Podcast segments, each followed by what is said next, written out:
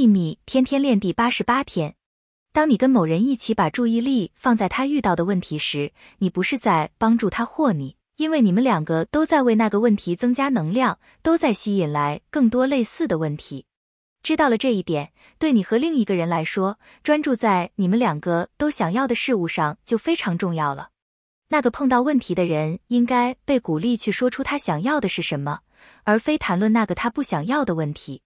问题一开始会出现，是因为那个人想住或谈论他不想要的事物，所以连锁效应一定要停止。